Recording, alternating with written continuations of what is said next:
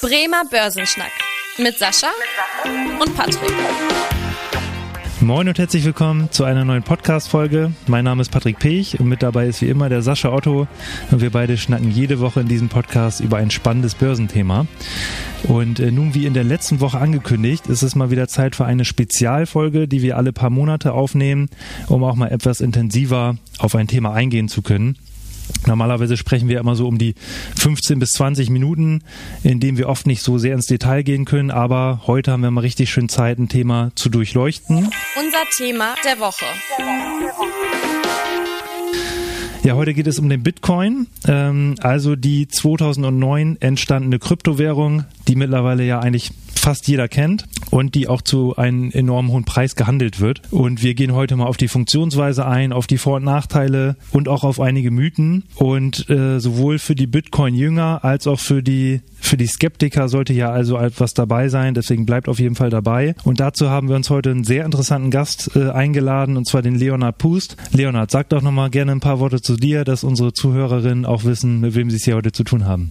Ja, moin moin, besten Dank für die Moin. Einladung. Ja, mein Name ist Leonard Puß, ich bin Bremer und äh, ich habe eine große Leidenschaft für das Thema Bitcoin. Komme ursprünglich aus dem Marketing, habe dann von einem Freund 2015, 2016 von, von Bitcoin erfahren, fand das sofort interessant, wusste noch nicht genau, was es ist, habe dann äh, meinen Job im Marketing gekündigt, habe einen Master gemacht und mich komplett auf dieses Thema Bitcoin fokussiert. Hm. Habe auch meine Masterarbeit darüber geschrieben und dann dachte ich, ich hätte das Thema verstanden.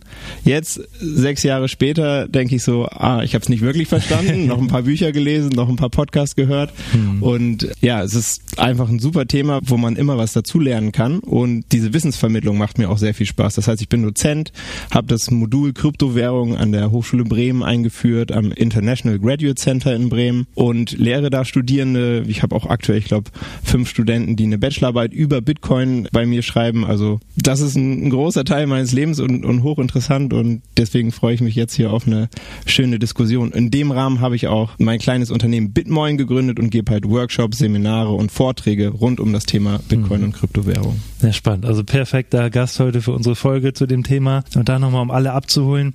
Es gab ja eigentlich 2017 erstmal so diesen großen Hype um, um den Bitcoin. Da stieg der Preis dann ja auch auf 20.000 US-Dollar. Viele ähm, sind dadurch auch reich geworden. Und dann gab es erstmal ein paar Jahre dann äh, so eine Enttäuschung, dass der Kurs dann wieder zurückging. Und äh, jetzt 2021 erreichte der Bitcoin dann mit 70.000 US-Dollar erstmal das nächste Allzeithoch. Das heißt, da merkt man schon, dass da ziemlich starke Schwankungen vorhanden sind.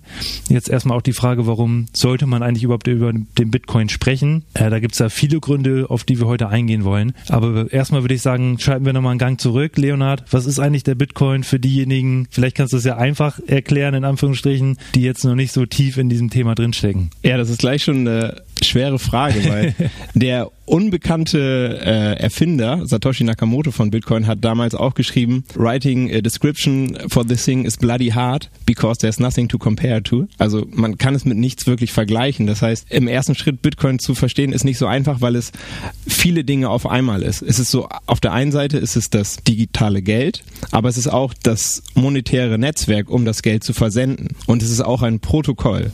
Und äh, das alles äh, in Einklang zu bringen, ist nicht so leicht, aber vielleicht um es so relativ leicht zu sagen, es ist ein offenes, neutrales Zahlungsnetzwerk, was jeder nutzen kann, um Bitcoins von A nach B zu senden. Und das können ganz kleine Beträge oder ganz große Beträge sein. Und wir brauchen dafür keine zentrale Instanz, wie zum Beispiel die Sparkasse, um diese Transaktion zu legitimieren. Und äh, in dieser Art ist Bitcoin auch Zensurresistenz. Das heißt, niemand kann mich davon abhalten, meine Bitcoins meinem Nachbarn zu schicken, aber auch nicht zum Beispiel jemanden im Iran, in der Ukraine oder in Russland. Was Satoshi Nakamoto geschaffen hat, ist eigentlich, dass man digitale Werte über das Internet versenden kann. Das heißt, eine digitale Knappheit wurde geschaffen. Und das war vorher ein ungelöstes Problem und es ist sehr revolutionär, dass das eben geschafft wurde.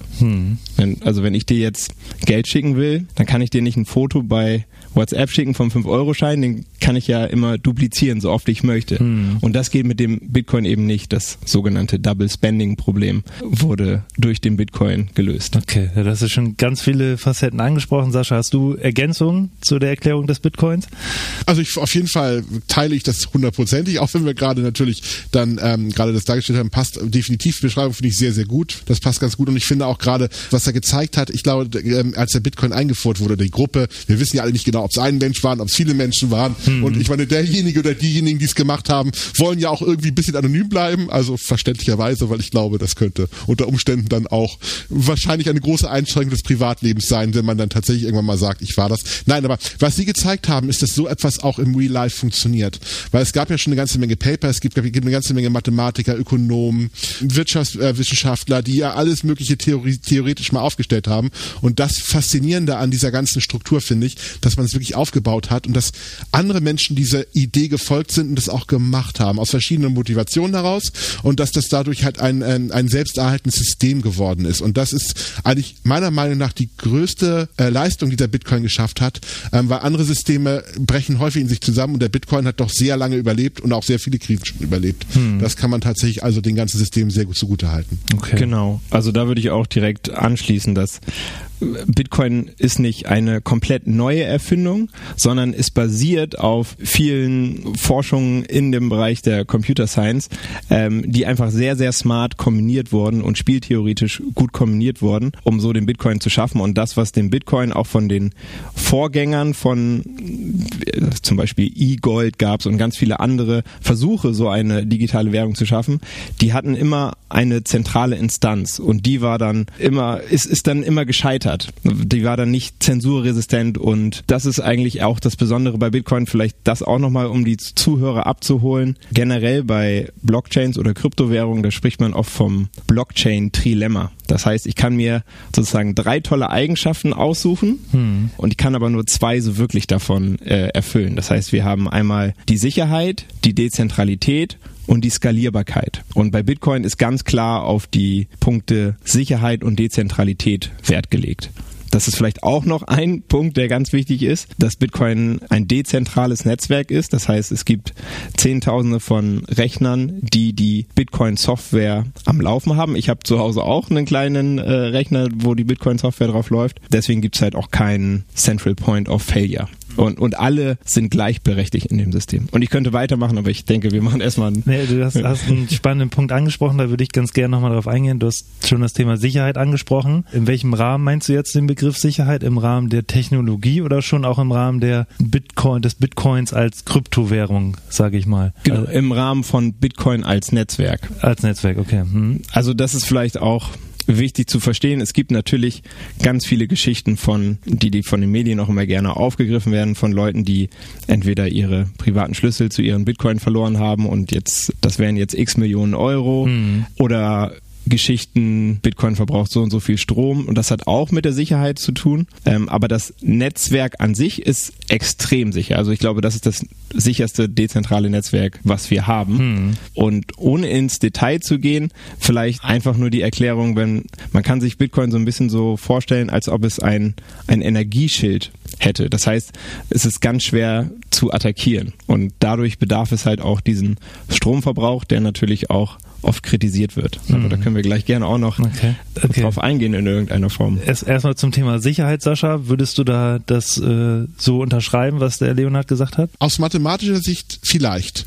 ähm, also und zwar ist es ein Stück weit so, dass äh, das ganze System basiert natürlich auf einer Verschlüsselungslogik, die momentan State of the Art ist und die auch von Mathematikern als State of the Art gesehen. Aber es gibt ein ganz großes mathematisches äh, Problem, also was momentan auch als eines der sogenannten Millennium-Probleme quasi ganz massiv diskutiert diskutiert wird. Das N versus NP-Problem heißt es. Jetzt für diejenigen, die es nicht haben. Also die Frage ist ein Stück weit, kann man ein mathematisches Problem voraussagen, wie lange man das braucht, um dieses Problem zu lösen? Oder kann man so eine Aussage nicht treffen? Das ist also diese P-Probleme sind halt die Probleme, von denen man sagen kann, es gibt einen Zusammenhang. Wenn du so und so viele Zahlen in der Reihenfolge hast, brauchst du immer die doppelte, die zehnfache oder was auch immer, irgendeine Zahl x ähm, äh, Anzahl der Zeit, ähm, um das Problem zu lösen. Und ähm, wie gesagt, dann gibt es die Probleme, wo man so eine Aussage nicht machen kann. Man geht momentan momentan davon aus, dass es ein sogenanntes nicht parametrisches Problem ist, also eine, eine Problemklasse, die in der Form, ähm, von, woraus keine Aussage gemacht werden kann, wie lange das quasi gemacht werden. Das, darauf basiert die Verschlüsselungstechnologie. Wenn irgendwann das ist, nicht nur ein Problem für den Bitcoin, sondern für unsere gesamte Verschlüsselungstechnologie, irgendwann mal tatsächlich der Beweis angetreten werden würde, dass beide Klassen äquivalent sind, würde das System in sich selber zusammenbrechen, weil es bedeuten würde, ich kann tatsächlich diesen Sicherheitsfaktor machen. Ist aber eine sehr theoretische Aussage, weil dann würden auch unsere gesamten E-Mails nicht mehr funktionieren hm. und die gesamten anderen Dinge, die da verschlüsselt wären. Aber deswegen ist das natürlich erstmal eine Sache, die man nur im Hinterkopf machen sollte. Und das zweite ist auch ein Stück weit, gut, wir diskutieren momentan sehr theoretisch, aber man muss ja über lange Zeiträume diskutieren über das Thema Quantencomputing, äh, und auch die Möglichkeiten, die sich gegebenenfalls daraus ergeben. Auch das ist momentan noch in den Kinderschuhen. Aber wenn man so sagen würde, wenn, wenn man beweisen könnte, dass quasi diese Funktion, die der Bitcoin unterstellt hat, quasi diese, diese Berechnungsfunktion ähm, in einer polynominalen Zeit gelöst werden könnten, theoretisch, und wir eine gute Rechenzeitung hatte, würde das System in sich selber zusammenbrechen. Das wäre ein Stück weit genau das Punkt. Aber das sind Ziele denn und Danns. Also ich würde einfach mal der Theorie aufstellen, dass das, dass das System auf aktuellen State-of-the-Art-System sicher ist und wahrscheinlich auch noch eine relativ lange Zeit sicher bleiben wird. Vielleicht da noch anschließend. Ich habe gesagt, Bitcoin ist auch eine, eine Software, ein Programm, das auf ganz vielen Computern auf der ganzen Welt läuft. Hm. Und diese Software wird auch laufend aktualisiert. Also das vielleicht auch ganz wichtig für die Zuhörer. Es ist nicht so, der Bitcoin ist wie die Videokassette und dann kommt irgendwann äh, die DVD, Blu-ray, Streaming, sondern Bitcoin entwickelt sich auch ständig weiter. Das heißt, alle drei, vier Monate gibt es ein, ein Software-Update, wo Bitcoin weiterentwickelt wird. Da auch vielleicht gleich eingehen. Trotzdem ist Bitcoin eher sehr konservativ, wie es sich weiterentwickelt und eher langsam im Vergleich zu anderen Kryptowährungen, die dann äh, eher so ja, Move Fast and Break Things äh, den Anspruch haben und bei Bitcoin äh, ist es doch sehr, sehr konservativ, was, naja, für ein monetäres Gut vielleicht auch die klügere Wahl ist. Okay, das heißt, du siehst jetzt im Prinzip die anderen Kryptowährungen schon als Wettbewerb zum, zum Bitcoin-System, aber sagst, dass der Bitcoin schon irgendwie seine, äh, seine Stellung behält oder wie ist da so deine Ansicht, wenn man mal so ein bisschen Blick in die Zukunft äh, richtet, weil es da mittlerweile tausende ja. Kryptowährungen gibt und da stellt man sich ja schon die Frage, ist es nicht da irgendeine andere Kryptowährung, die effizienter ist oder wie auch immer. Genau. Ja, das, das ist eine super Frage. Und auf jeden Fall ist es Wettbewerb. Ne? Ja. Das, da braucht man sich nur die Zahlen angucken. Mhm. Du hast schon gesagt, ich glaube, es gibt mittlerweile über 20.000 verschiedene Kryptowährungen. Also Bitcoin hat was, hat etwas losgetreten und ist Open Source. Das heißt, ich kann alle, jeden einzelnen Teil von Bitcoin kann ich kopieren, aber trotzdem kann ich Bitcoin nicht kopieren. Das ist halt auch ganz charmant, weil man bestimmte Sachen halt nicht wiederholen kann. Also vielleicht ein simples Beispiel, wie, wie Bitcoin Bitcoin entstanden ist ähm, oder wie man sich das vorstellen kann, wenn man jetzt nicht äh, sich sehr gut in der Mathematik auskennt. Ich habe eine Tochter, die wird bald zwei. Stellen wir uns vor, ich würde die einfach in den Dschungel schmeißen. Würde ich nicht tun, aber wenn ich das machen würde, dann hätte sie natürlich extrem schlechte Chancen zu überleben. Aber wenn sie überlebt und sich gegen alle Gefahren eben durchsetzt und dann äh, ja Freunde schließt im Dschungelreich, dann wird es halt eine super Mugli und kann sich gegen alle äh, Gefahren verwenden. Und ähnlich ist es mit Bitcoin. Also Bitcoin hat dieses organische Wachstum, was keine andere Kryptowährung in der Neuzeit oder in der jetzigen Zeit wiederholen kann. Jetzt ist es ein, ist der Dschungel einfach zu gefährlich. Ähm, und, und Bitcoin hat halt einmal diesen Punkt, dann niemand hat sich bei Bitcoin Insider-mäßig bereichert. Also bei allen anderen Kryptowährungen, da gibt's ein, da gibt's die Gründer, ein Marketing-Team dahinter und alle kriegen dann einen Teil der Coins, während es bei Bitcoin eine sehr faire Verteilung über das sogenannte Proof of Work Verfahren über das Mining der Bitcoin äh, passiert ist. Und selbst Satoshi Nakamoto, wo wir alle nicht wissen, wer, wer dahinter steckt oder welche Gruppe, die Bitcoins, die Satoshi Nakamoto gemeint hat, die wurden noch nie bewegt. Das heißt, der Gründer hat sich daran auch nicht bereichert. Warum das der Fall ist, äh, kann man natürlich auch drüber schweigen, aber das sind halt einfach so ein paar Punkte, die die Bitcoin besonders machen. Und ob Bitcoin jetzt diese die Pole-Position hält im, im Kryptomarkt. Ich glaube, die Chancen stehen ganz gut. Es ist die größte, stärkste Marke und hat den größten Netzwerkeffekt, aber es gibt natürlich Konkurrenz, einmal von anderen Kryptowährungen, insbesondere Ethereum, wobei man da auch aufpassen, aufpassen muss, ob man die immer eins zu eins vergleicht mhm. oder ob man sagt, es gab einen schönen Vergleich von Andreas Antonopoulos, ähm, ein sehr ja, kluger Mann im, im Bitcoin-Bereich, der, der gesagt hat, man kann sich vielleicht den, den Bitcoin so wie den Löwen vorstellen und Ethereum wie ein Wal. Das heißt, der Löwe hätte keine Chance im Meer und umgekehrt hätte der Wal auch keine Chance am, am Land. Also von daher, da gibt's äh, viele Anekdoten, aber ich äh, rede erstmal nicht mehr weiter und gebe Ja, das ich würde gerne noch mal etwas ergänzen, weil ich glaube tatsächlich, also wenn wir noch mal ein bisschen kontroverser über das ganze System, Ja. aber ich glaube tatsächlich auch, dass der Bitcoin auch alleine aufgrund seiner Leitwährungscharakter tatsächlich die größte Überlebenschance haben wird, wenn Kryptowährungen überleben. Gerade eben, weil auch die meisten anderen Kryptowährungen äh, Systeme teilweise aufgebaut haben, die auf dem Bitcoin basieren. Also gerade auch natürlich bestimmte Mechanismen. Es gibt ja immer auch diese Diskussion um diese sogenannten Stablecoins, die ja irgendwie versuchen, äh, stabil zu sein. Die meisten schaffen es ja manchmal nicht so richtig. Jedenfalls nicht, wenn sie die Systeme algorithmisch, also durch irgendwas aufbauen. Und ähm, tatsächlich kann man, wenn man das genauer verfolgt, sehr viele andere Kryptowährungen eigentlich als Derivat, also als irgendeine Ableitung vom Bitcoin oder äh, äh, viele, viele arbeiten auch ein Stück weit damit, dass sie in, in irgendeiner Kette dann, sag ich mal, auf dieser Technologie basieren. Deswegen viele andere Währungen haben einfach ein Stück weit auch Teile dieser Kette einfach, äh, nutzen sie auch in ihren gesamten Wertschöpfungsprozess, sodass das natürlich auch dann äh, eine Abhängigkeit ist. Und wenn das, worauf ich basiere, irgendwie dann da ist äh, oder, oder wegfallen würde, dann würden diese Währungen natürlich auch sofort wegfallen, weil dann natürlich die Existenzgrundlage nicht da wäre. Also alleine aus der Logik heraus gibt es ja schon ähm, einige, also eine, eine Vorreiterstellung aus meiner Sicht heraus. Und vielleicht da du es gerade ansprichst, Stablecoins, also das heißt einfach, die sind, die sind gepackt an, an eine klassische Fiat-Währung, wie zum Beispiel, meistens ist es der US-Dollar und die erfreuen sich auch extrem großer Beliebtheit. Es gibt die algorithmischen Stablecoins. Ein Student von mir schreibt gerade seine Masterarbeit zu dem Thema, wo es oft mal auch in, äh, in einer Katastrophe geendet ist. ähm, aber generell sind Stablecoins auch ein sehr großes Thema und auch ökonomisch rasant wachsend, die, die nicht unwichtig sind. Ne, jetzt, äh, ich bin pro Bitcoin, aber Bitcoin ist trotzdem sehr volatil. Das, das lässt sich ja nicht leugnen. Das heißt, ich würde jetzt nicht unbedingt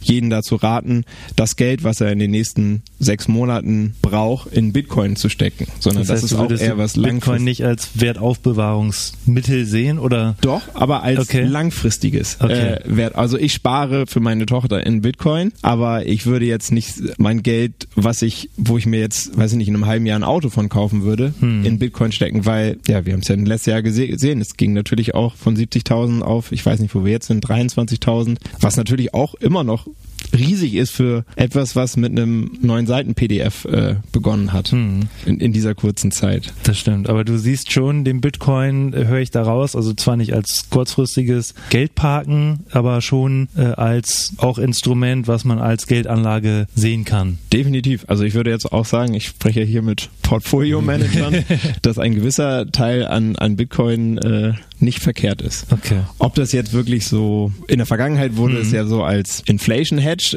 äh, beschrieben, das kann man jetzt auf jeden Fall kurzfristig erstmal verneinen, weil das eben nicht der Fall war. Vorher war es halt sehr, sehr lange ein komplett unkorreliertes Asset, was ja für Portfolio-Manager vielleicht auch manchmal ganz interessant ist. Ähm, da hat es äh, natürlich null mit der Inflation korreliert, sondern es ist einfach, er hat sich vertausendfacht. Ne? Also die, die ersten zehn Jahre von, von Bitcoin von, von null auf 20.000 und, und höher, das ist natürlich schon ja, eine besondere Geschichte. Da sind wir ja bei deinem Thema, Sascha, Portfolio Management. Siehst Aber du, mehr weiß ich auch nicht, als ich gesagt habe. Also. siehst du den Bitcoin als Teil eines äh, Portfolios für die Geldanlage? Also, vielleicht der ein oder andere es gehört hat und ich meine, ich meine das jetzt nicht so böse, aber ich sage es einfach so, wie ich es wie ich's raushaue. Ich würde mir den kleinen Finger abschneiden, als einen Bitcoin als Geldanlage momentan zu kaufen, aber das habe ich ja den Spruch schon diverse Male gemacht äh, von, von der Situation her. Ähm, zum einen, ich bin, ähm, ich verstehe das Argument zu sagen, ja, man, man glaubt an die Langefristigkeit und ich glaube auch tatsächlich, wenn, wenn diese Geschichte irgendwann aufgehen sollte, also ich glaube nicht daran, aber ähm, wenn diese Geschichte aufgehen sollte, dass der Bitcoin wirklich ein etabliertes Instrument in der Finanzwelt würde, dann wäre der Wert des Bitcoins natürlich deutlich höher, keine Frage. Also das ist ein Argument, was ein Stück weit natürlich auch immer das der Grund ist, warum man investiert, weil irgendwie kann man den Bitcoin ja als eine Art naja, ich sag mal so, als eine Option auf die das gesamte Weltvermögen oder Bruttoinlandsprodukt der Welt betrachten, wenn- von der Form, wenn alle das nutzen würden. Und dann kann man ja auch theoretisch ausrechnen, was da für tolle hohe Werte rauskommen würden. Also ich habe da Analysten, die sehr pro Bitcoin sind, gesehen, die natürlich äh, Werte propagieren, die jenseits von Gut und Böse sind. Und klar, wenn diese These aufgehen würde, der Bitcoin ist das Zahlungsmittel Nummer eins, wir, und sämtliche Finanztransaktionen finden darüber statt und sämtliche realwirtschaftlichen Güter werden irgendwann da abgerechnet, dann wäre diese These, würde ich diese These unterstützen. Ich glaube das ein Stück weit nicht. Was mich beim Bitcoin oder was mich als Anlage als Bitcoin stört, der Bitcoin ist kein Produktivkapital de facto. Also am Ende ist er erstmal nur eine, ist da eine Wette darauf, dass man irgendwann tatsächlich das System quasi nutzt. Und ich würde den Bitcoin auch, aber da können wir gleich auch nochmal weiter diskutieren, auch nicht wirklich als Währung betrachten. Wenn, würde ich ihn eigentlich eher als, Commod als virtuelles Commodity, also als virtuellen Rohstoff betrachten. Also die Mechanismen funktionieren ähnlich. Ich meine, so man hat da ja dieses, dieses Mining, was man ja mit dem Gold auch gleichsetzen kann von der Sache her. Ja, ich würde auch kein Gold kaufen, wenn ich ehrlich bin, weil mich stört einfach die Situation dabei, dass man einfach sagt, ich kaufe irgendetwas, das aus sich selber heraus keinen, äh, keine Rendite generiert, also keine, keinen Wert generiert, außer aus der Hoffnung, dass es irgendwann mal mehr wert ist. Also deswegen, ich bin ja der totale Aktienverfechter, deswegen mein Geld lege ich tatsächlich auch in Aktien, beziehungsweise natürlich in Investmentfonds an in der Form, weil ich der festen Überzeugung bin, dass ich gerne in irgendetwas investieren möchte, was irgendwie Werte schafft und nächstes Jahr alleine aufgrund ihrer der, der ökonomischen Aktivität dann wertvoller ist und nicht nur, weil es gegebenenfalls da ist. Deswegen momentan sehe ich sich so, und das, klar, gerade das Thema Korrelationseffekt hat sich in der Vergangenheit gerade so gezeigt. Momentan gibt ein paar ganz schöne Studien, die ich mir auch noch in den letzten Wochen mal durchgelesen habe, weil ich hinterfrage mich ja auch immer ein bisschen, muss ich sowas mir auch mal angucken. Also zum einen, ich dürfte das gar nicht kaufen in den Investmentfonds, weil Bitcoin momentan noch nicht so reguliert ist. Ich könnte irgendwelche Derivate kaufen da drauf, also die das, die das versuchen irgendwie abzubilden, aber nicht die reine Ware. Also das geht momentan tatsächlich noch nicht in Investmentfonds zum Beispiel. Ähm, das zweite ist dieser Korrelationseffekt, dass ich da irgendetwas habe, was sich völlig unabhängig bewegt, hat sich in den letzten Jahren tatsächlich nicht bewahrheitet. Also eine, eine Stimmt. Also das stimmt natürlich schon. Die, die Tesla-Aktie ist in den letzten Jahren zum Beispiel ähnlich verlaufen wie der Bitcoin-Kurs oder der Ethereum-Kurs, einfach weil jetzt natürlich viel mehr Investoren dabei sind, die vom Weltgeschehen sich beeinflussen lassen und entsprechend bei einem Ausbruch eines Krieges auch ihr Geld aus risikobehafteten Assets wieder herausziehen. So, das, das muss man ganz klar sagen, dass diese, diese Korrelation jetzt entsprechend besteht. Dann würde ich auch noch mal gerne auf ein nächstes Thema eingehen. Das ist auch sehr kontrovers diskutiert, habe ich das Gefühl, auch im äh, Internet, in äh, sämtlichen Foren. Da gibt es immer wieder Pro und Contra. Das ist das Thema Nachhaltigkeit, Klimaschädlichkeit, wie auch immer man es ausdrücken kann. Da gibt es ja erstmal so diese These, die ich würde jetzt einfach mal aufstellen, dass der Bitcoin in irgendeiner Weise klimaschädlich ist. Leonard, würdest du das so, würdest du da mitgehen oder würdest du da sagen, nee, diese Aussage passt nicht so ganz? Also, ich würde auf jeden Fall erstmal vorwegschieben, dass diese Frage der Nachhaltigkeit und des Stromverbrauchs nicht so offensichtlich ist, wie es vielleicht für die meisten Menschen wirken mag. Also meine Studierenden kriegen das auch immer als Aufgabe. Bitcoin uses too much energy, critically discuss, weil da gibt es ganz viele ähm, verschiedene Punkte. Ich glaube, das, worum man nicht diskutieren braucht, ist, dass Bitcoin extrem viel Strom verbraucht. Das ist so Fakt. Mhm. Warum verbraucht er so viel Strom? Ohne das im Detail zu erklären, so werden neue Bitcoins generiert, aber so wird auch das Netzwerk gesichert und ähm, Transaktionen werden, werden verifiziert. Also es ist auch der Buchhaltungsservice. Mhm. Jetzt die Frage, aktuell ist Bitcoin bestimmt nicht nachhaltig. Das kann man auch sagen, weil ähm, es gibt schon viele Bitcoin-Mining-Unternehmen, die relativ grün produzieren. Die sitzen dann äh, zu, zum Beispiel in Finnland. Hm. Aber es gibt auch genügend Bitcoin-Mining, äh, das mit Kohlestrom betrieben wird. Es gibt verschiedene Theorien, die auch sagen, dass Bitcoin grüne Energie incentivieren kann, weil Bitcoin überall gemeint werden kann. Das heißt, dort, wo die Energie entsteht und auch wenn die Energie vielleicht nicht gebraucht wird. Also ganz simpel, vielleicht in der Nacht und die Energie kann nicht gespeichert werden, kann das durch Bitcoin-Miner abgenommen werden. Also es gibt da auch positive Punkte,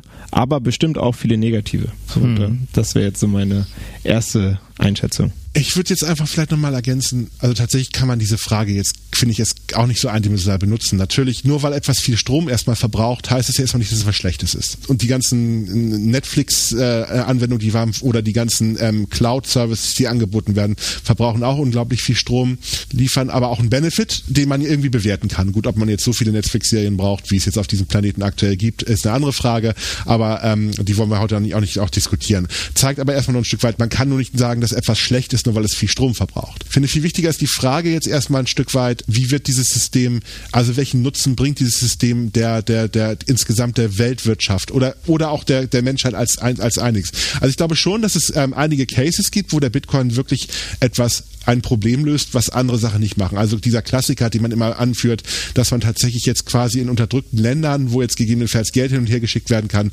das kann der Bitcoin sicherlich besser als eine PayPal, eine Mastercard oder ähm, als klassisch Bankensystem, weil die überhaupt kein Interesse haben, so ein System darzustellen. Also eine gewisse soziale Leistung gibt es da schon von, von, der, von der Situation her. Da muss man natürlich, ich will jetzt auch gar nicht bewerten, wie hoch die ist oder wie niedrig die ist. Es ist, ist aber irgendwie da. Also deswegen von der Situation her. Ansonsten wird es aber ein bisschen schwieriger, den aktuellen Wert dieser Leistung zu bewerten. Also weil am Ende des Tages löst der Bitcoin aus meiner Sicht aktuell kein ökonomisches Problem, was nicht auch schon anders gelöst worden wäre. Also Transaktionen sind möglich. Also wir haben diverse Zahlungsdienstleister, die sind nicht dezentral, keine Frage, aber sie bieten kostengünstig die Möglichkeit an zu überweisen. Also ob es eine PayPal ist, ob es eine Mastercard ist, ähm, das ist das Erste. Das Zweite ist auch diese Transaktionskosten ähm, sind ja auch teilweise beim Bitcoin schon teilweise schwankend. Also deswegen auch da sieht man gegebenenfalls, dass gegebenenfalls Veränderungen auch vorgenommen wurden im System, um das, um die Transaktionskosten stabil zu halten. Bei anderen Systemen sind die teilweise noch deutlicher gewesen. Also man kann jetzt auch nicht sagen, dass das immer die günstigste Möglichkeit ist, Geld von A nach B zu transferieren, was den, was den Bitcoin ein Stück weit betrifft. Und wenn ich Transaktionskosten betrachte, äh, muss ich fairerweise ja auch sagen, okay, ich möchte, wenn ich das als Wert, wenn ich das als, als, als Wert sehe, muss ich theoretisch ja auch sowas wie Absicherungskosten mit berücksichtigen. Also, ich meine, ich überweise ja Geld nicht um des Geldes wegen, sondern weil ich da irgendwie Werte für kaufen möchte, weil ich, keine Ahnung, meine Familie unterstützen möchte oder weil ich gegebenenfalls irgendeine Dienstleistung kaufen möchte. Also das heißt, ich will ja in Originär bei allen Geldsystemen immer diesen ökonomischen Background haben. Und wenn ich dann die Absicherungskosten die ich eigentlich theoretisch aufwenden müsste, aufgrund der Schwankung des Bitcoins, ist es tatsächlich eine sehr, sehr teure Transaktion, die dort stattfindet. Egal, ob ich es jetzt verschenke oder ob ich etwas kaufen wollen würde. Jetzt natürlich die Frage ist, ob sich das irgendwann in der Zukunft mal weiterentwickelt. Klar, je mehr Leute das nutzen, das System, desto weniger wird das System natürlich schwanken. Momentan löst es aber aus meiner Sicht kein ökonomisches Problem besser als bestehende Systeme. Und darum irgendwie diese These, äh, Bitcoin verbraucht aus meiner Sicht eigentlich deutlich zu viel Strom für das, was es in der Form der Gesellschaft der Wirtschaft eben in der Form zur Verfügung stellt. Okay, ja, da würde ich gerne einhaken. Äh, vielleicht erstmal zum, zum Thema Transaktionskosten. Ich habe ja am Anfang gesagt, es gibt das Blockchain-Trilemma, Skalierbarkeit, das kann man auch ein bisschen gleichsetzen mit Transaktionskosten, Sicherheit und Dezentralität. So der, der Bitcoin Main Layer, die Bitcoin Blockchain, hat eben Sicherheit und Dezentralität, aber es gibt bereits weitere Ebenen auf Bitcoin drauf, die es eben auch ermöglichen, Transaktionen für extrem günstige Gebühren zu vollziehen. Das sogenannte Lightning-Netzwerk müssen wir gar nicht ins Detail gehen, aber später kann ich dir gerne ein paar Satoshis überweisen für einen Bruchteil eines Cent-Bereichs. Es gibt zum Beispiel auch wir sind ja hier im Podcast, verschiedene äh, Bitcoin-Podcasts, die sogar sich während die Zuhörer den Podcast hören, automatisch sozusagen Satoshis streamen, also die Geld, Satoshi ist die kleinste Einheit des Bitcoins, ähm, zum Beispiel für jede 10 Minuten sende ich x Satoshis. Ähm, das heißt, man kann sehr wohl extrem kleine Transaktionen vornehmen. Es gibt auch noch, das will ich jetzt auch nicht verheimlichen, da noch Hürden und Herausforderungen dieses Netzwerk, aber dieses Thema wird aktiv angegangen und ist in vielen Bereichen schon gelöst und das ist natürlich dann schon ganz gut. Hm. Auf jeden Fall. Also ich glaube auch, dass sich das weiterentwickeln wird. Ich wollte damit also auch nicht sagen, von der Situation her, dass das quasi nicht auch gegebenenfalls mal viel effizienter und günstiger sein kann. Es ist bloß kein Automatismus. Da passiert viel, vollkommen richtig. Ähm, das, das ist so ein bisschen der Punkt dabei. Aber ich glaube, dass man natürlich da auch nochmal genauer hinschauen muss, ähm, wie die Entwicklungen sind. Also ich finde das auf jeden Fall sehr, sehr spannend. Ich würde aber noch einen letzten Punkt gerne nochmal erwähnen, ja, was mich daran stört, gerade beim Stromverbrauch. Und wo ich glaube auch, wo ein kleiner Fehler ist in den gesamten Systemen dabei. Du hattest ja so ein bisschen dargestellt, dass vielleicht irgendwann auch mal das Thema Grün Incentivierung von grüner Energie in der Form kommen wird. Dadurch, dass natürlich das ganze System de facto dezentral ist und ähm, es keine Eingriffe gibt ins System, glaube ich da, dass etwas anderes passieren wird. Und zwar der Anbieter, der den günstigsten Strom beziehen kann, wird an den, den größten Profit daraus aus den Mining generieren. Weil du kannst ja tatsächlich nicht sanktionieren. Du hast bei anderen Systemen könntest du jetzt zum Beispiel als Europäische Union sagen, keine Ahnung, wenn jemand jetzt keinen grünen Strom verwendet, dann muss er eine Strafe zahlen, irgendwelche Transaktionskosten, irgendwelche CO2-Zertifikate kaufen oder was weiß ich. Das ist dadurch, durch das, natürlich durch die Nicht-Eingriffsmöglichkeit von Regulativen beim Bitcoin nicht möglich. Das bedeutet aus meiner ökonomischen Auffassung dabei, dass man eher diejenigen incentiviert, die den billigstmöglichen Strom produzieren können. Und das wird wahrscheinlich natürlich der Kohlestrom in einigen Regionen sein, die gegebenenfalls kein CO2-Zertifikat kaufen müssen und nicht, ich nicht dieses, dieses schöne Bild von den äh, Solarstrombetriebenen äh, Park, der da irgendwo jetzt in Deutschland oder in Italien oder wo auch immer steht, sondern der wird wahrscheinlich dann irgendwie in ein äh, Drittel stehen, der, die das natürlich als Geschäftsmodell betrachten würden und vielleicht auf Kosten der Umwelt sehr viel Strom produzieren, um an diesen, wenn das System wirklich sich etablieren sollte, davon massiv profitieren zu können. Das kann ja sogar ein Geschäftsmodell sein für, ein, für eine Volkswirtschaft. Ähm, wir subventionieren Strom ohne Ende, uns ist der CO2-Ausstoß völlig egal und all die anderen Dinge, die da passieren, aber wir versuchen dann unser Land zu sanieren, weil der Bitcoin vielleicht ja so wichtig geworden ist. Ja, also es stimmt erstmal komplett dass die Miner, die machen eine relativ simple Rechnung auf, die sagen, was kostet mich der Strom, was kostet mich die, die Hardware. Es gibt spezielle Hardware, die nur für das Bitcoin-Mining genutzt wird und äh, was ist der Bitcoin wert und mache ich einen Profit oder nicht. Das heißt, der günstigste Strom ist immer der attraktivste. Ähm, viele gehen davon aus, dass langfristig grüner Strom günstiger ist als als anderer Strom. Ich will jetzt gar nicht die komplette Energiedebatte machen, aber das ist so ein bisschen die, die Logik dahinter, warum Bitcoin grünen Strom incentivieren kann und äh, grüne Energie. Insbesondere, weil es halt sogenannte Stranded Energy Ressourcen aufgreifen kann. Also dort, wo keine Abnehmer sind, aber wo die Energie entsteht, ob das jetzt Wasser, Strom, äh, Wasser, Sonne oder eine andere Energiequelle ist, dann kann man dort direkt Bitcoin meinen und entsprechend auch das, also ist es zum Beispiel auch aktuell in Texas, da entstehen ganz viele Mining-Farmen, die auch das, das Stromnetzwerk stabilisieren, weil es da auch viele Probleme gab, weil es immer sichere Abnehmer gibt für den Strom, die auch mal vom in, in Phasen, wo eben kein Strom benötigt wird, aber Strom produziert wird, weil es extrem windig ist, diesen Strom halt eben abnehmen können und dann für den Betreiber das entsprechend äh, lukrativer machen. Also es gibt ganz viele tolle Geschichten, auch mit dem Bitcoin-Mining, wo es einen positiven Impact hat, aber man muss nicht verheimlichen, dass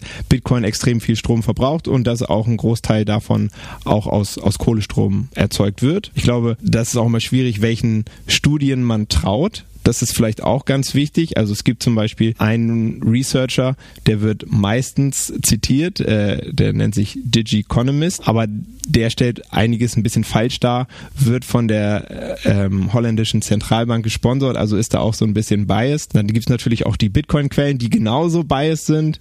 Ich glaube, wenn sich der, der Zuhörer in dem Punkto weiterbilden möchte, dann ist, glaube ich, das die, die Quelle vom, vom Cambridge Center ähm, am besten, die da objektiv ja darstellen, wie viel der Bitcoin verbraucht und genau, ich glaube, am Ende ist es die Frage, was ist der Bitcoin wert für mich persönlich, für die Gesellschaft? Und dann ist es kann ich das damit leben, dass er viel Strom verbraucht. Ne? Man, man, kann ja auch sagen, okay, alle Trockner, die in den USA betrieben werden, die verbrauchen mehr als der, der Bitcoin-Preis, aber ja, wenn ich fünf Kinder habe, dann will ich auch einen Trockner haben, dann ist es auch ein guter Grund. So, ne? Das, ähm, und vielleicht noch ein wichtiger Punkt, die Modelle, die dann immer vorhersagen, Bitcoin würde dann so und so viel Strom verbrauchen, die sind auch nicht ganz richtig. Also es gab vom World Economic Forum Beiträge äh, vor fünf Jahren, dass der Bitcoin 2020 50 Prozent der Weltenergie verbrauchen wird, wenn es so weitergeht. Das ist nicht ganz so eingetreten. Ne? Also trotzdem verbraucht der Bitcoin viel Strom und ja, ist eine spannende Frage. Es gibt auch viele äh, Bitcoiner mit ja mit mit grünem Gewissen oder die sind bei Fridays for Future, die dann eher eher schauen, okay, wie, wie kann man es besser machen? Also da, da gibt es auch äh, ganz interessante mhm. Ansätze. Ob man, nee, ich, Alles gut. ich, ich gebe es also, erstmal an dich weiter, nee, also, bevor wir uns das zusammenfassen, für und wieder. Sascha, hast du noch äh, Ja, ich würde gerne noch ein Argument ja. anführen, also weil ich finde das eine super spannende Diskussion gerade. Also, mhm. Also ich würde gerne noch mal ein, ich finde es mir auch klasse, dass du das nochmal angeführt hast, gerade, dass es unprognostizierbar ist. Also tatsächlich jede seriöse Aussage über die weitere Entwicklung des, des, äh, der, des Stromverbrauchs des Bitcoins ist völliger Schwachsinn aus meiner Sicht heraus, weil funktioniert ein Stück weit gar nicht, weil das Ganze basiert ja darauf, dass tatsächlich relativ komplexe mathematische Modelle dort im Hintergrund laufen.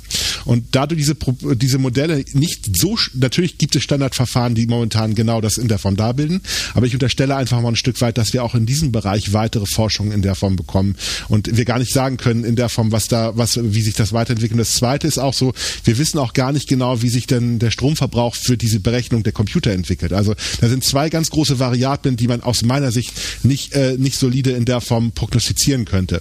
Jetzt kommt aber ein böses Argument. Ja. Darf ich ein, einmal einhaken ja, vor gerne, deinem bösen. Argument?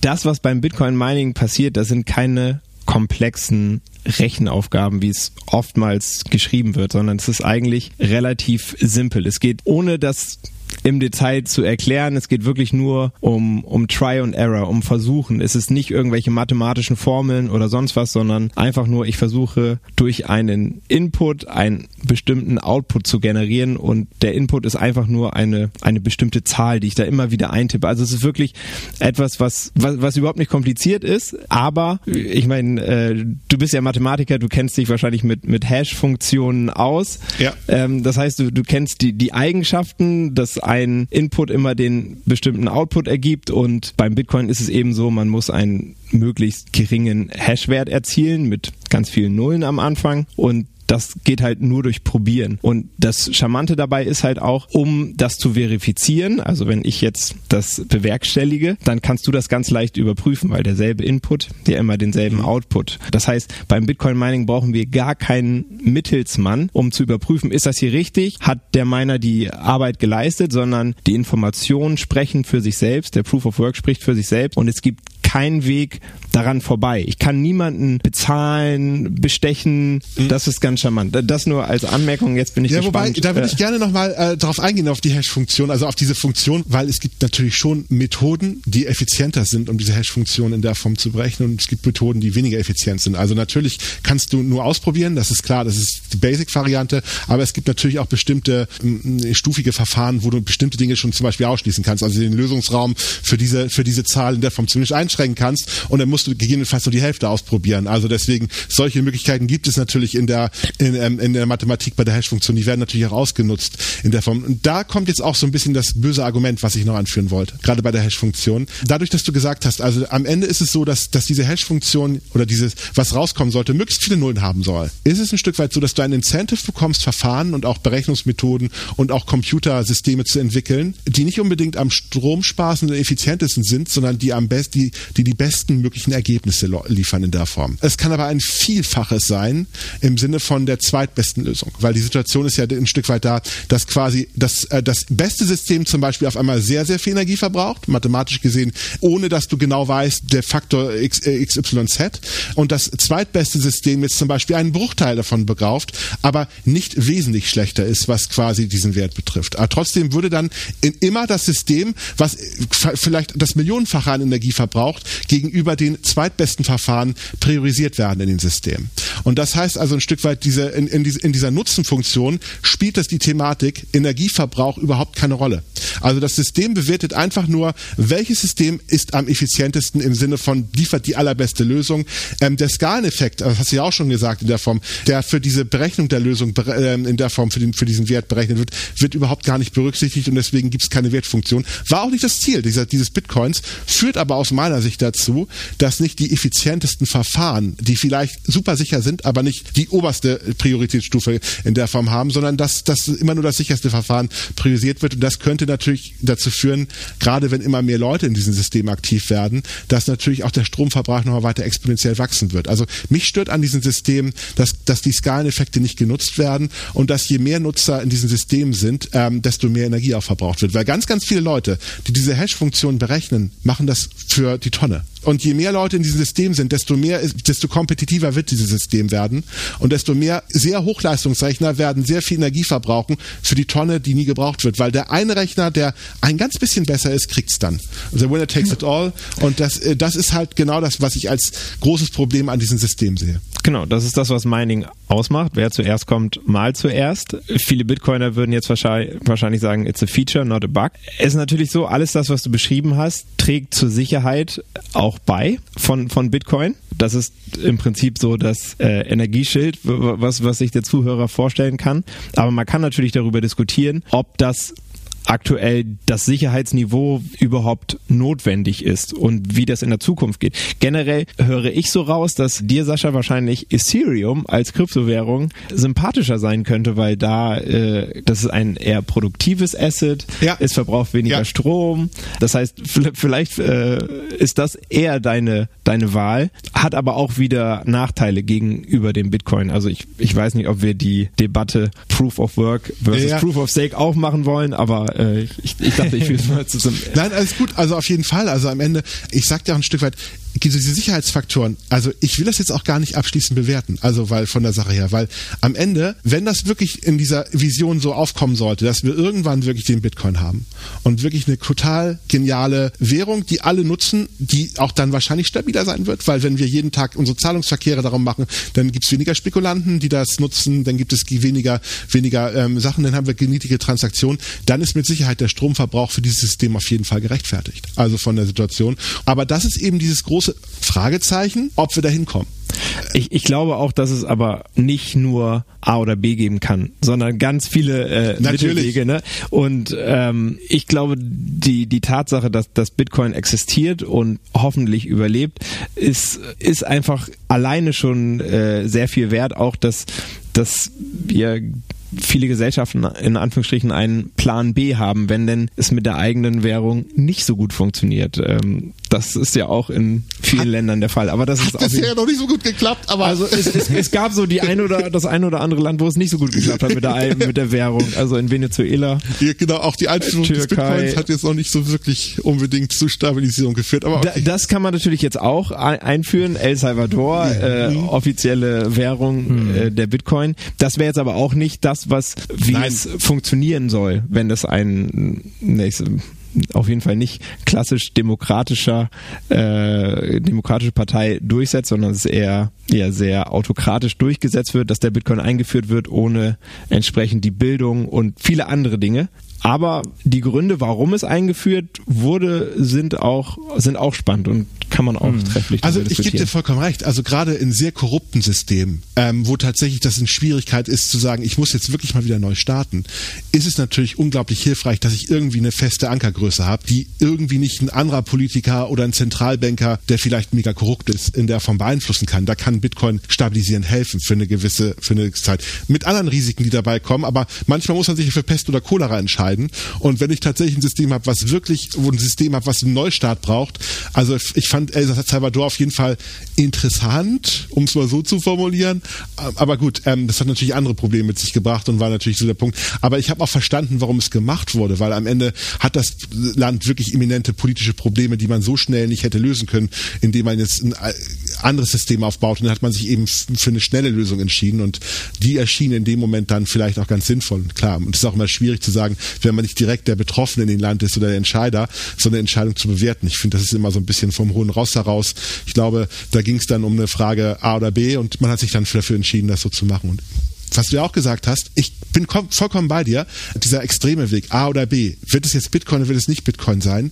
Ich finde das ja total klasse, dass der Bitcoin ganz, ganz viele Gedankengänge aufgestoßen hat. Und ähm, also ich, da sind wir ja vielleicht Ja. ein bisschen unterschiedlich, aber ich glaube, dass, dass der entstanden ist, ist gut für die Menschheit. Und dass ganz, ganz viele Dinge darauf auskommen werden, ob das jetzt, äh, Folge wollen wir ja nicht sprengen, aber dass jetzt, jetzt diese digitalen Kontrakte, also diese gekommen Smart Contracts, die entstehen dadurch, dass gegebenenfalls natürlich auch solche Dinge wie Wertpapierhandel äh, dadurch vereinfacht werden können, dass gegebenenfalls auch nochmal irgendwann mal ein Grundbuchamt auf so einer Blockchain in der Form basieren könnte, ein Personalausweis, also alles, was wir da in der Form uns so vorstellen können, das kann die gesamte, das kann ganz, ganz viele Bereiche in der Digitalisierung einen Schritt nach vorne bringen, weil ich glaube, bisher war immer diese Diskussion gewesen, ist das überhaupt sicher? Ist das überhaupt stabil? Hält das überhaupt durch, so ein System? Und der Bitcoin hat gezeigt, es funktioniert. So, obwohl es stark schwankt, das ist ein anderes Thema, aber, aber, aber es, äh, es gibt äh, kaum Fälle oder es gibt gar keine Fälle, die, die, die mir bekannt sind, im Sinne von, wo gegebenenfalls eine falsche Transaktion. Die, jede Transaktion, die da stand gewesen ist, ist so, wurde an den äh, die Person überwiesen, gar keine Frage.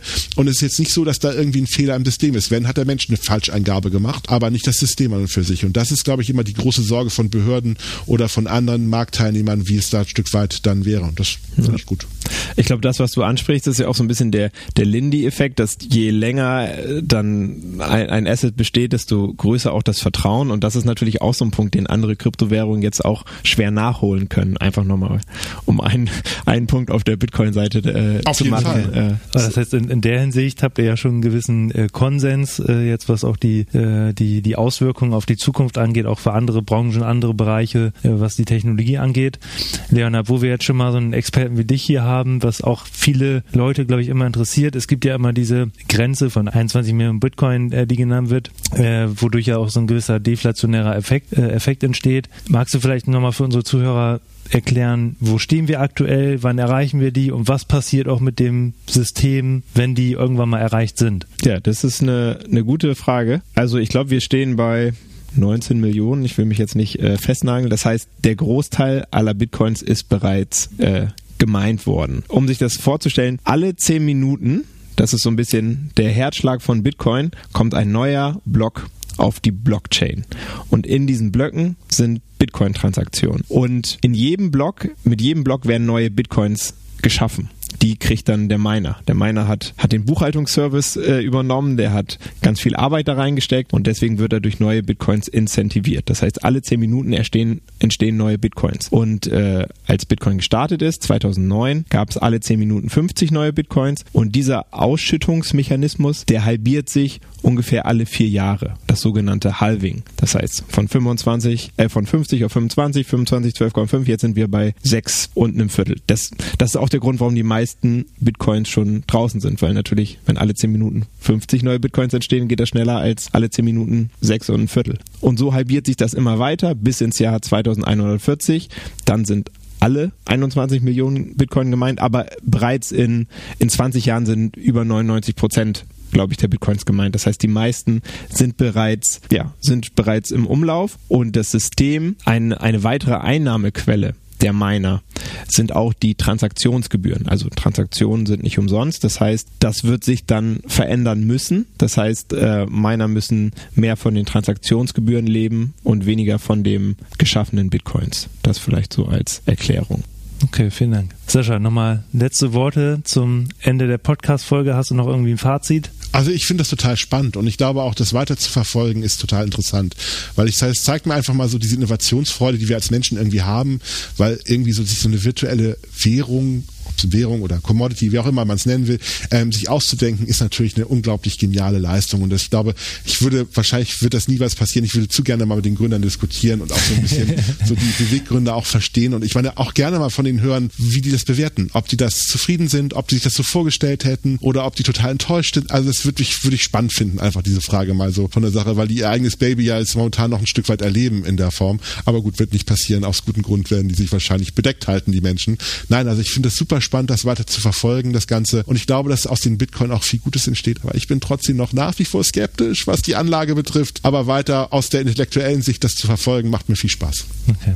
Sehr gut. Ja, vielleicht du noch letzte Worte? Ja, vielleicht, äh, da Sascha das angesprochen hat, alle die, die sich so ein bisschen mit der Perspektive von Satoshi Nakamoto beschäftigen möchten. Es gibt von, von Arte eine super Doku. Ich glaube, es heißt Mysterium Satoshi. Das kann man bei YouTube und in der Arte Mediathek anschauen. Äh, da, da kriegt man nochmal ein schönes Gespür dafür, was die Beweggründe von Satoshi Nakamoto waren, basierend auf Interviews und dem, was er dann halt auch in den Anfangsjahren geschrieben hat in den Foren etc. Also ich glaube auch, wir haben hier so bestimmte Punkte rausgeholt und besprochen. Das hat Spaß gemacht. Es gibt natürlich noch ganz viele weitere Punkte äh, zu entdecken. Es gibt noch richtig viel zu entdecken und dann würde ich aber trotzdem sagen, kommen wir erstmal zum Ende der heutigen Podcast-Folge. Vielen Dank, Leonard, dass du hier bei unserem Podcast dabei warst. Und wem das jetzt gefallen hat und wer noch mehr entdecken will, es gibt auch am 3. Mai live live vor Ort in der Sparkasse Bremen in der Stadtteilfiliale äh, im Viertel. Nochmal ein Gespräch zwischen äh, Sascha und Leonard, da könnt ihr euch gerne für anmelden.